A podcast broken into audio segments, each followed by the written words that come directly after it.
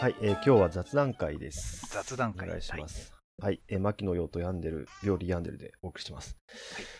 あのですね、この前、細胞小期間擬人化会議っていうのをやった。まあ、これがいつね、配信されるかわかんないから結構前かもしれないけど、やったので、思いのほか面白かったやつね。でね、はいはいなんか例えば細胞核は生徒会長でそこ頭が切れてみたいなさ、うんこと言ったしミトコンドリアは、えっと、細胞の外から来たものだ細菌を取り込んだものだって言われてるので、まあ、うん。転校生じゃないかとか一、人だけ女の子にして乙女ゲームにしようとか 学園ものをねみたいな話をしてたんだけど うん。この前麻生かもさんと会ってそういえばあ。そういう収録をしたんですよって、うん。えー言ったら、はい。でどえどうどう思いましたか？どういうキャラクターだと思います？って聞いたら その、えっとあの俺が俺が言ったことを。をそうそうそう、言うとあまり言わずに細胞小器官の擬人化をしたんですって。で例えば核とかどう思いますって言ったら、まあ、核は、はいその眼鏡かけてて頭が良さそうででうんなんかそのなんていうかちょっと偉そうっていうか、うんまあ、スノープな感じみたいなこと言ってたんだけどうんうんで突然なんかね、うん電子オルガン部の部長だって言い始めたんだよね。何か意味が分かんなくて、え、どういうことですかって聞いたんだけど、なんかね、あんま説明してくれないんだよ。とにかくね、ちょっと変わった部活の部長だって言ってて、なるほど。電子オルガン部。うん、こう俺らみたいに、その、司令部だから生徒会だみたいなことではなく、なんか電子オルガン部だって言い張る、言い張るっていうか言うんだよね。で、えっとなるほど。ミトコンドリアはどう思いますって言ったらね、うんミトコンドリアなんかね、悪い感じがするって言って、不良ですか？って聞いたら、うん、そういう感じで、なんかね、タバコを吸ってるって言い始めてさ、なんか酸素使うじゃんとか言い始めて、ああ、なるほど、なるほど。まあ燃焼してるってことなんでもなんかね、悪い感じっていうのがね、どっから来てんのか分かんなくて、あー。それは何だろなね、なんかね、まあ、この話別にオチがあるわけじゃないんだけど、で、この話をしていいかどうかもよく分かんないんだけど、あの、なんかね、そう、ななんか、その、うーん、あ頭の、なんていうか、その、えっ、と、論理性があるのにもかかわらず、その飛躍があるっていうのがね、面白いなと思ってさ。う。カモさんで、あのいろんな本書かれてますけど、うんえーと、だから僕はググらないっていう本、黄色い表紙の本に発想の仕方とかについて書かれた、なんか自己啓発本じゃなくて、なんて言うんだろう、ああいうの、みたいな顔をしたエッセイっていう風に読む読んだら面白いと思うんですけどね。うん。その中に発想をどう飛躍させていくかみたいなコツ、自分なりのコツ、鴨さんなりのコツみたいなのが書かれていて、うん。あの人ずーっと発想を転がしてるっていう確かにイメージもありましたけど、まあ、そのこと書いてあったわけですよ。で、今回のがそうだとは言いませんけど、例えばですよ、カモさんの思考を真似して細胞内小器官かっていうのを僕がカモさんの劣化版みたいなことやると、えっ、と、細胞内小器官、オルガネ、オルガネラ？オルガノイド、オルガ、オルガンとかっていう風に言いそうなんですよね、あの人。脳が。ああ、確かにオルガネラだな。オルガネラだからオルガンで、オルガン部、そういえば、あの、ミトコンドリアも、ゴル自体も、なんかこういう、あの、わわなわなな、なんていうの？あの、ひだひだのある絵で描くじゃないですか。書く。だから、ああいうのが、オルガンではないけど、どっちかっていうとあれはパイプオルガンだけど、とか、なんかそういう無限に言葉の響きと何かの形から連想していくタイプの方なので、うん。オルガンはもしかしたらオルガネラと引っかかってるかもなっていうのをパッと聞いて今思いました。おおなるほどね。そうかもしんない。うん一方、ミトコンドリアの方は実はよく分かんなくて、ミト肛門的なものか、近藤何がし的なものか、なんか名前から悪人を想像してるのかなという、なんで悪人なのか分かんないけど、なんかとかね、なんかそういうつなげ方する人なんだよなと思って今、なんだべと思いながら聞いてました。なるほどね。いや、それの答えが返ってくるまでがほとんど間がないんだよね。あの人早いですよ。パッ、パッと返ってくるから、なんか、うんやっぱその、やっぱ直直感的にそこにね、うん何かかかってるんだろうけど、それがやっぱ直感的に思い浮かんでくるんだろうなって思ったっていうだけの話です。うんすげえいいと思います。でもやっぱプロですよね、本当にその意味ではね。プロとアマっていう言葉が難しいけど、本当にあの人連想のプロだと思うな。本当そうだね。ちょっとびっくりしたんだよね。う んその後なんかねいろいろ話が転がってね最終的にはね東西南北の擬人化をしてたんだけど。なんちょっとよく分かんなかったんですもう一度、東はどういうタイプとかそういうことですか？そうそうそう。でその後すぐに南南西はどうだろうみたいな話になってあいろいろやってたんだけどまあ覚覚えてないんだけどさ 内容を。話をしてました。東西南北っていうのが確かになんかあの人々にそれなりに共通の理解とイメージがありそうですけど。ねそうそう。ね方角に関するやっぱイメージとかあるからね。北は死ぬとか亀とかいろいろあるもんな。なんか、うん。それはわかる。でもなんか連想か。僕連想貧困なんですよね。やっぱりそういう人たちと比べると。比べちゃダメなんだろうけど。うん。なんかな。だって病理病んでるっていうアカウント名からして貧困ですよね。だってね。病理の病で病んでるですみたいな。直接的ってことね。うん。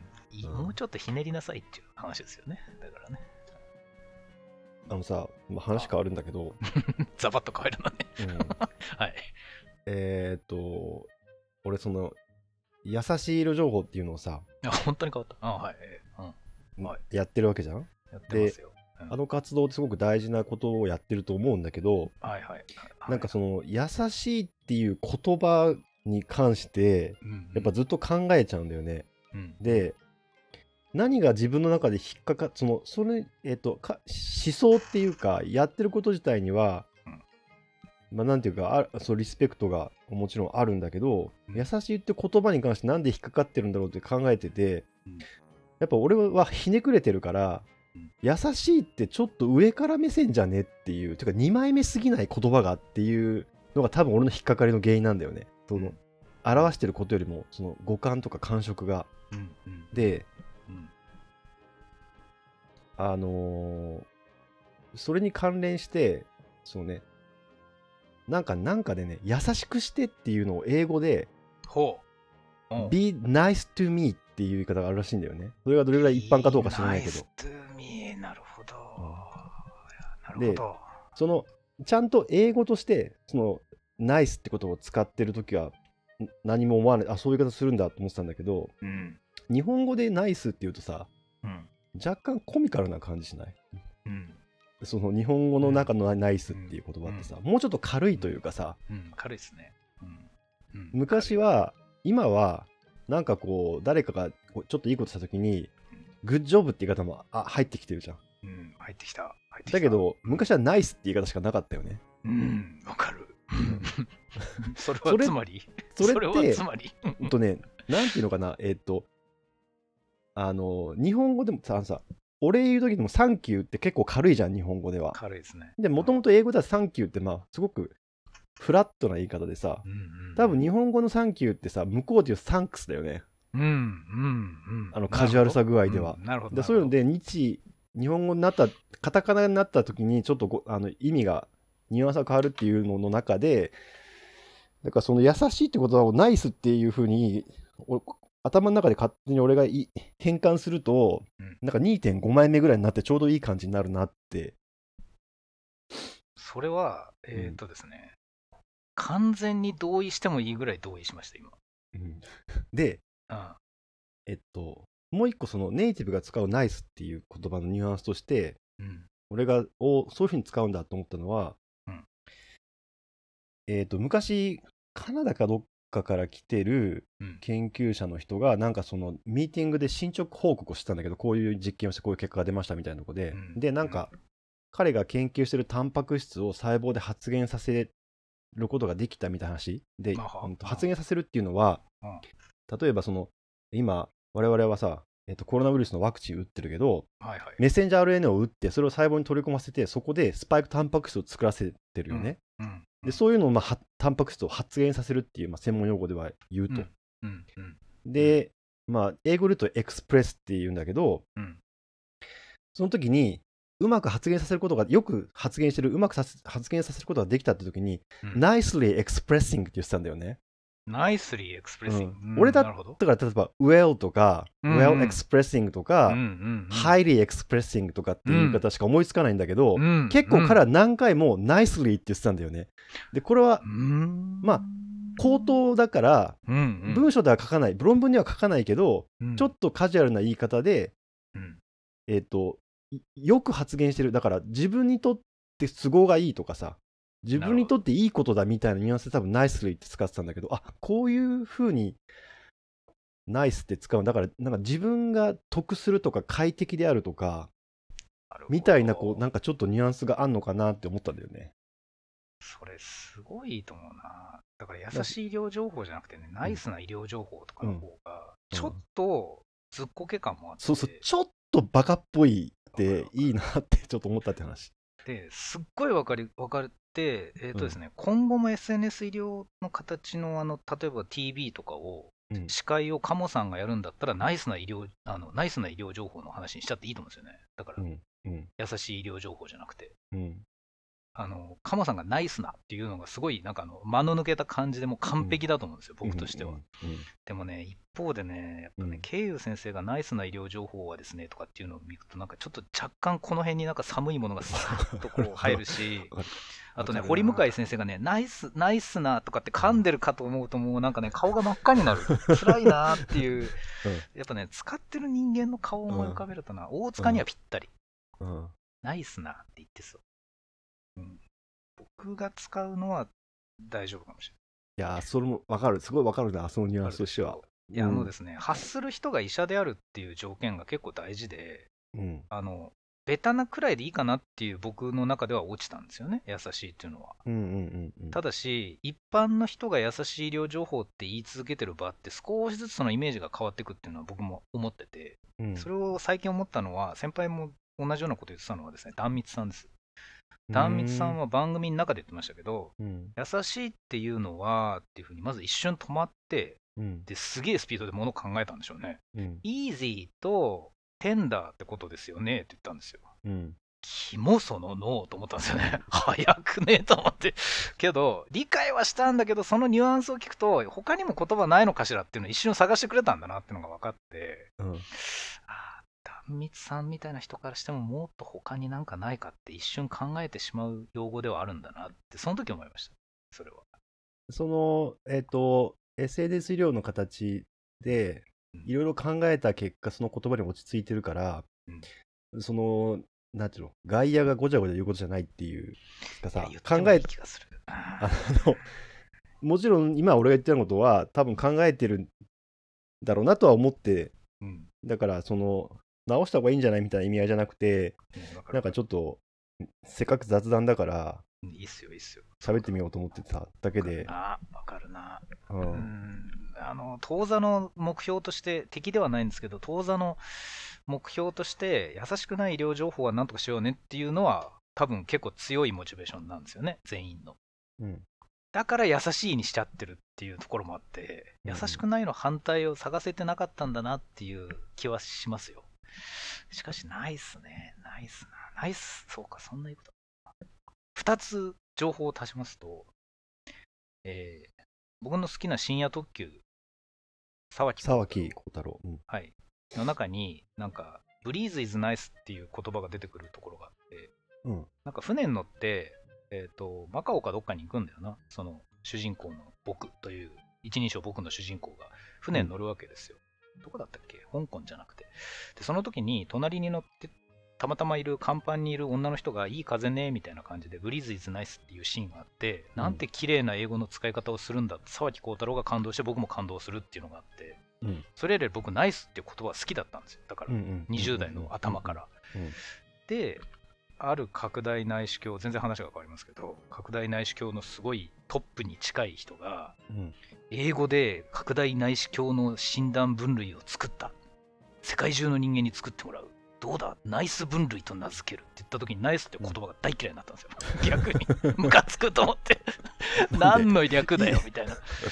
なんだっけ？ななんとかエンドスコピーの略なんだよな。だからナイス分類。ナイス分類出せと思っちゃって、だからそれ以来ね、ナイスにちょっと両方の意味がついちゃったんだよな。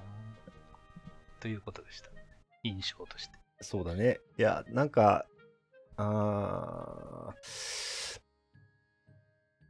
英語の、まあのさ、まあ、話がね、ずれていくけども、その英語の単語のさ、ニュアンス、前も話したかもしれないけど、えっ、と、もともとの英語の、英語として使ってる時のニュアンスと、うん。カタカナになってる時のニュアンスとあとなんかそ、の、研究で使ってる英語の言葉になんかちょっとそうなんていうの？専門用語として意味が乗っか乗っちゃったたりとか、まあ、セイッチが言った言ったみたいにぶ何かの分類とかで使われたり そのそれが業界の中だけでのそのなんか文脈とかが乗っかっちゃってうんうんそのその単語に対する感情がぐちゃぐちゃになってる時ってあるよね。ありますね。うん、ある、あるある、あるある。うなんかあんまりその 思い浮かばないんだけどさ具体例は思い浮かばないんだけどああ、なんだろう。具体例俺か。俺ねあの松本人志が、うんまあ、結構もう何年も前になると10年ぐらい前かもしれないけどうんうん。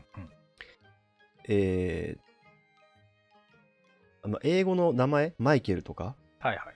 あれをマイケルじゃなくてなんか本当はマイコーだろみたいなことを言うやつもういいわみたいなこと言ってた時があって で俺をそれ聞いた時になんていうかうんと松本人志ほどのセンスを持った人もうん自分とあんまり関係がない英単語っていうことに対するあそのふ掘ってる深さが結構浅めなんだなって思ったんでその時。あ、面白い感想だその マイケルかマイコーかっていう問題ってな。もう終わってるじゃん完全に俺らの中で、うん、そうっすね。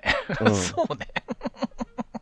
そこその掘り方で笑いにしよう笑えるとは思ってないっていうかさ、ああ、なるほどね。いや、うん、って思ったからなんかやっぱりそのえっ、と自分が例えばテクニカルタームとして使ってる英単語に関してだけ多分異常にふ掘掘ってるっていうか掘ってしまってるんだと思うんだよね。ああそれはあれだろうな。うん、それに関係するのはあのあシャープさんがブランディングって言葉を聞いた瞬間にもうそういうのはいいって言ってたことがあって 俺の中でブランディングって言葉使わないから普段あ結構フラットな意味でしか持ってなかったんだけどニュアンスしか。特にだかニュアンスがなかったんだよあ今、文脈が。今いい例、いい例ですね。なるほどな。うん、だけどやあっぱりマーケティングとか広告とかやってる人にとってはずっと使ってる言葉だから感覚が違うんだろうなっていうのはすごく思ったことがあって。確かにそなんかそういう例ないかいや、今のブランディングなんていい例なんじゃないですか。なねえ。一なんかある？その、まあ、病理とか医療の中でその英単語。英単語ですか？英単語英単語。英単語か。あの、えっ、と、示すとか見せるとかっていう言葉で、うん。その論文の中で、うん。ショーとか、 demonstrate とか、うん。 reveal とか、うん。あの、手を変え品を変え出していくじゃないですか。ア uncover とかね。そうそうそう clarify とかね。もうね、全部嫌い。あわかるわかる。俺もうクラ clarify とかめっちゃ嫌いだもんなんかももうね、いらんと思ってね、うもううるさい。あの、し視聴者のために言うと、我々はこのようなデータで、これ A が B であることを示しましたとか、う明らかにするとかね。えー解明したとか示したとかね。このように示されとか、なんか示しを示され、能動、なんかその受動体どっちを使おうかなとかっていうこともずーっとやって、くだらない、かぶったから変えようみたいなことをやっぱ慣れないから、いじっていくじゃないですか、論文の中で。わかるで、英文構成出して、うんここはデモンストレートよりもショーの方が通りがいいみたいなことが書いてあって、なんでだよとかっていう感じにうんなったりするじゃないですか。もうね、それで人の論文とか読んでる時にもショーとかのとこだけ消したくなるんだ。わっとこう、いらんと思ってね。エグゼビットとかねあるよね。俺ね唯一、ねはい、デモンストレートのね現在形だけはちょっとまだ好きかも どういうこと？あどういうこと？のデモンスあのね現在形？過去形のデモンストレーティッドとか受け身のとかで、は いななんとか is demonstrated とかはなんかもういいんだけど なんか we demonstrate だけはまだちょっとね大丈夫だな。だからよく使っちゃうかもしれない。うん。ああのす今の先輩のそれはあの、うん。まさにその掘りまくった後にしか出てこない言葉だと思うんですけどうん。ある英単語をまだ大丈夫だなっていうのはありますよね、うんすごいある、うん、あとはねコンサルテーションかな。あのモンゴル人からしょっちゅう病理の相談が来るんで頑張って英語で返さなきゃいけないじゃないですか。うん。でその時にあの私の意見だけどねっていう決まり文句でマイオピニオンっていう言い方をするわけですよ、マイオピニオンってやってセミコロンかなんか打ってその後に書くみたいなもうこのマイオピニオン見てるとイライラしてくるんですよね。うるせえと思って。メールなんだからマイオピニオンに決まってるべやみたいな。なんかなんかねこの opinion っていう言葉がだんだん嫌いになってきてるな。それは。毎日食ってて飽きたあのご飯みたいな感じなんだよね。おかずみたいな感じなんだよね本当に。もう見たくないって。別にもともと嫌いじゃなかったはずなのにもう見たくないみたいなさ。あるじゃんそういうメニューとか。なんだろう。英語のその定型表現とかようやくメールなりに覚えるじゃないですか。でやっぱり使ってるやつが嫌いになってくるじゃないですか、もう How are you に対して fine thank you なって絶対に返せねえみたいな。そういうところにこじらせた状態の時に、うん。もう僕より英語のうまいそのモンゴルの病理の先生がですねなんか笑い声としてへへへって書いてあるんですよ、うん、HEHEH みたいな、うんうんそれ許されるんだって思いますよね。え英語そんな言い方あんのみたいな。っていうか、こんなに気楽に書いてやがるみたいな。羨ましいみたいな。いいなそれって思っちゃいました。英語力がね本当にいい高い人はカジュアルな表現を適度に混ぜることもできるし悔しいんだよな そこのまで。で全然到達できないんだよねいや、できません。できないっすよ。トラウあマしかないのよくあのさうん。うんとね俺飽きてるので言えばリメインリメインアンクリアとかはもう完全に死ねと思ってるね。もう、あれでしょ？その、うん。ディスカッションの中に書いておくやつですよね。そう。まあイントロとかもそうだけどいやなんかまだこの辺はよく分かってないっていう意味で まだ不明瞭のままであるっていう意味でリメインアンクリアってね。死ねと思いますよね。あれはどうですか？ちょっと英語が今出てこないけど、日本語でたまに書くやつ。あの、今後の検討課題であるみたいなやつ。ああそれあんまり書かないかなあ、そうか、書かないのか。なんか臨床系だと多いんですよ。症例報告とかで。だから、少数例の検討のためうんいやまあそうかそうか最後に英語で書くかそうあれがね、うざい。見りゃわかるべや、みたいな。そうだね そう、なんかそういうことばっかりやってるなうん。なんかよく日本語になってる単語でもい違うっていう意味ではアドレスとかかなアドレスど何動詞でも使う、ね、取り組むみたいな意味であそれ使ったことないな。そっか。そっか出てこなかった。うん。なんかこういうもねこういう現象とか実験にうんまあなんていうの着手したとか取り組むみたいな意味かな、うーんで割と使ったりするけどあんまり使ってなかっ。えっ、とそういう目的でっていう時の、うんえっ、と to this end っていうのはうん。ちょっと死ねと思ってるかなもう いろんなとこに死ぬポイントが。ていうか自分の中の多分ボキャブラリーが少ないからだと思うんでそればっかり使っちゃうからだと思うんだよねわかる。なんか書いてるうちにそれに頼ってる時にどっかで反転するんですよね。イラッとして。もっと言いたいみたいな。うんあとねうんイッチが絶対飽きてるなし俺も飽きてるのは、うんえコンシステントウィズだもうもう今全く同じこと書いてました。ギリギリハモれましたよ、多分。あの、息矛吸ってなければ盾しないっ。てやつね何々に矛コンシ盾ステントウしないっていうィズはね、本当特に病理のレポートとかで使うじゃん使います。使う。使う。こういうねこういう病気の所見として矛盾しないみたいな意味でさ嫌ですよ。あとね、あれ、タイニーフラグメンティッドマテリアル。俺使ったことないわ 世の中の人もなんだそれやと思うかもしれない。もうね、うるせえと思って。何がタイニーフラグメンティッドマテリアルえっとサンプル不良みたいなこと？ちっちゃすぎて分かりませんっていうこと？ちょっとしか取れてないって。それ系で言うと、うん。僕の中でギリギリ許される、まだ可愛げがあるなと思ったのは、あの、フードレストっていうのがありますね。何何？何？フードレスト。あの、食物残差 みたいな。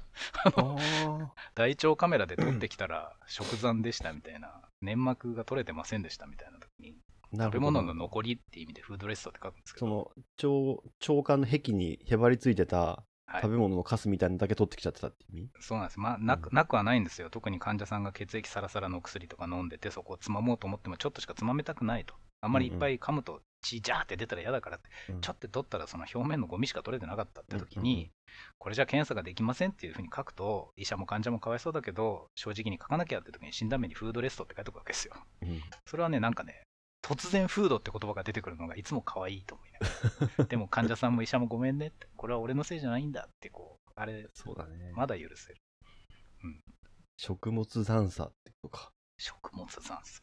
悲しい瞬間ですよ。あの、うん笑い事じゃないんですけど、笑い事じゃないね。しょうがないしょうがないんですよ、それはね。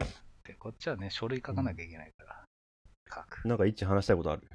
ああちっちゃい、ちっちゃい、一瞬で終わる話。うんあのー、エヴァンゲリオンの映画の新エヴァンゲリオン。新エヴァンゲリオン。あれ、まだ僕語れるほどではない。一回しか見てないんですけどね。一回見た時の感動が、アマゾンプライムで見ました。うんうんあのね、一回見た時の感動が強くていいもの見たなって思ったし、これで人生に決着はついたなと思ったんですけど、うんその中でちっちゃすぎて他で話せない話が一個あってですね、うんあの、序盤から中盤、中盤までいかないな、序盤で、えっ、と、パリではなんか戦うシーンが、うん。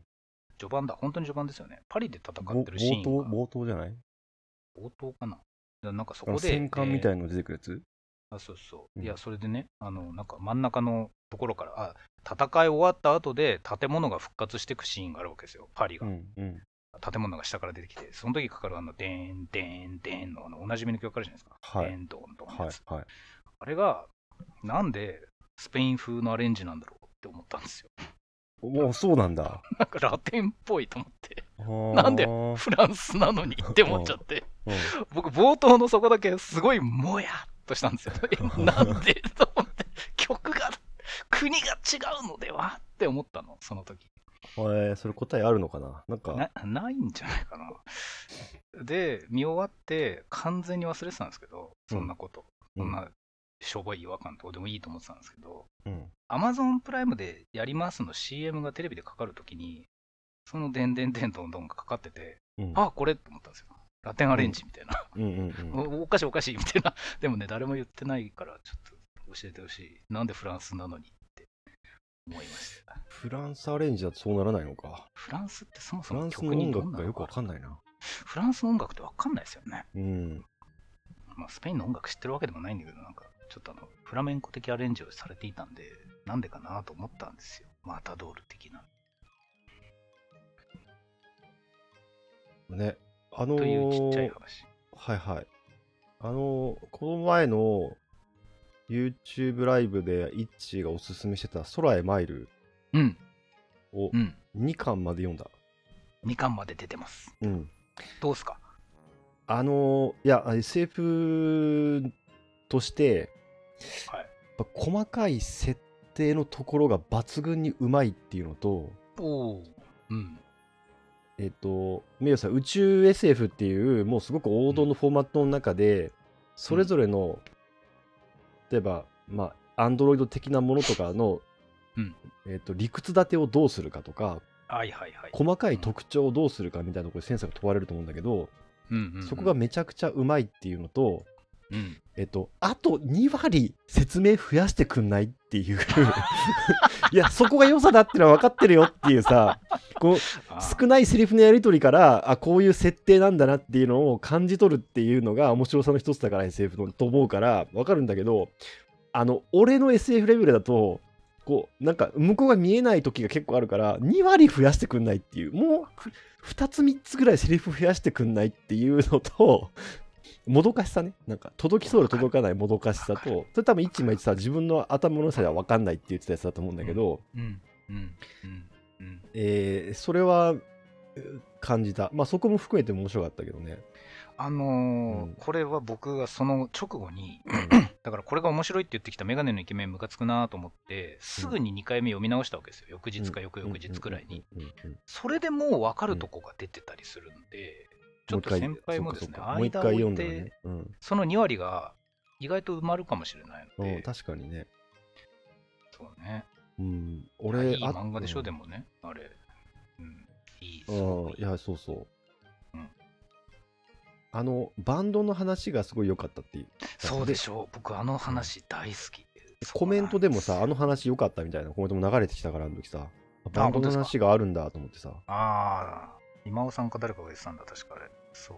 僕もバンドの話大好き。あれすごいいいな。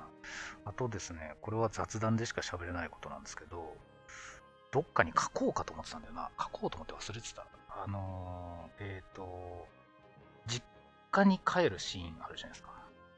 実家に帰るシーン。はいはいはい。ああ、うん。うん。あの読んでない人もいると思うんで、うんで、本筋とは関係ないと思うんですけど、で、その、えー、2人であの六角柱型のちっちゃい宇宙船に乗るじゃないですか。うん。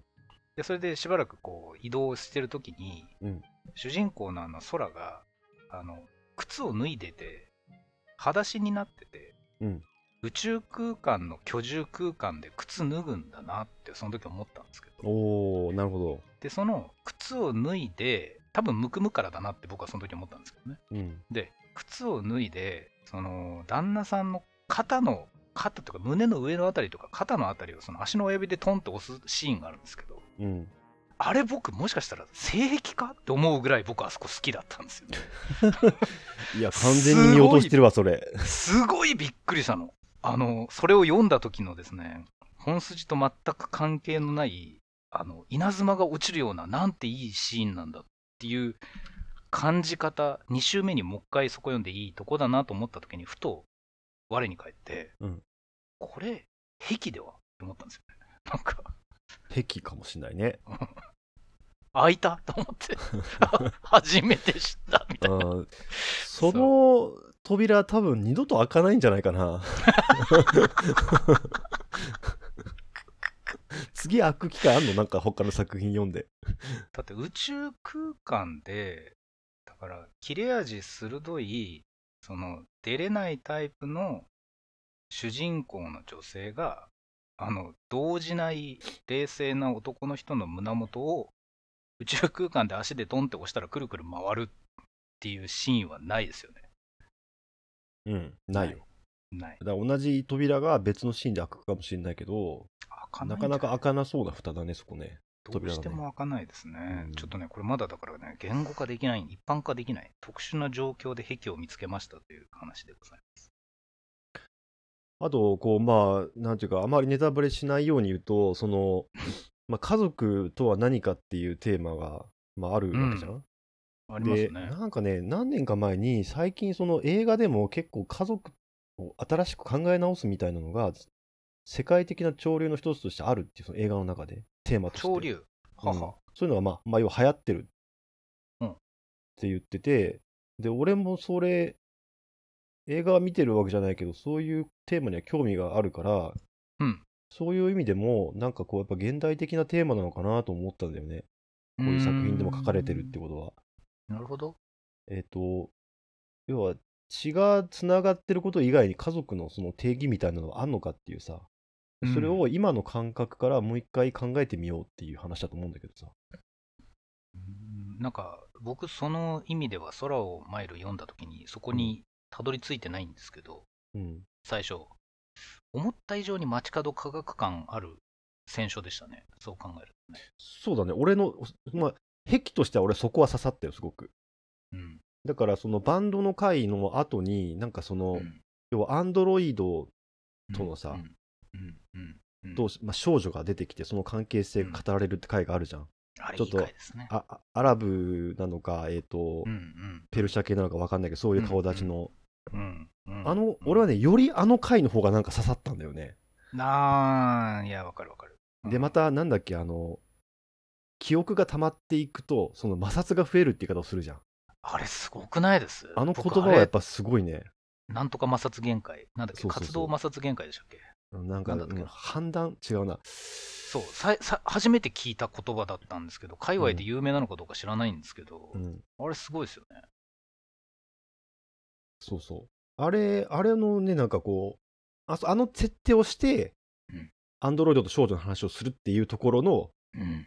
設定のうまさみたいなのは、うん判断摩擦限界だ、うん。っていうのはすごい面白かった。判断摩擦限界ね、うんあれ僕すごい好きだな。あと、なんか最後の方のコマの小回りが好きでした。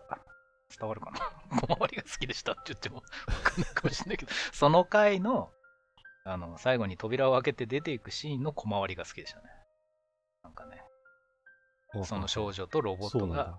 一緒に出ていく時の部屋から出あていく時の、あはいはいはい。うん、あの小よかったよかった回りが、っていうか、あのシーンの小回り好きでしたね。うんちょっとね、短編映画感があるというかねありま。すね。その短編映画の技法を、えっ、と、漫画に持ち込んでるパターンのやつっぽい。そうね。うん。いそうそう。やー、その摩擦っていうのが、摩擦が大きいと速度が出ないっていう物理的な現象を、のアナロジーとしてその判断摩擦限界っていうのを出してきてるっていうこうなんかちょっと物理系の人が考えそうなちょっとウィットに富んだ命名の仕方っていうところも刺さったあの、えっ、と、翻訳が判断摩擦限界だと思うんですけど、そうだね言語なんだろうとかっていうのを考える感覚もありました。だから、あ確かになんかより英語圏とかのヨーロッパ系の人が考えそうな、考えそう。になんかセンスだよねなんですかね。なんだろうな、摩なんだろう擦。何を当ててるっていうのがですね、良かったですね、うんあれね。良かった、良かった。はいということであの今週はこの辺でいいでしょうか 本当に雑だった。雑談だからね、こんな感じでいいのかもしれないけどね。はいいいと思いますえーお聞きくださってありがとうございます。今週は以上です。ありがとうございます。ありがとうございました。